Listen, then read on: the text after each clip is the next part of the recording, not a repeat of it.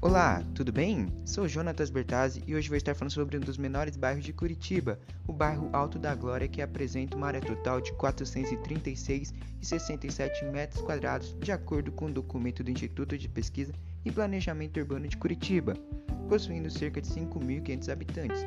Os dois principais marcos culturais do bairro são o Estádio Major Antônio Couto Pereira e a Igreja de Nossa Senhora do Perpétuo Socorro, ótimo para você turista conhecer e além de mais possui churrascarias, pastelarias, fast foods, lanchonetes gourmet e restaurantes japoneses.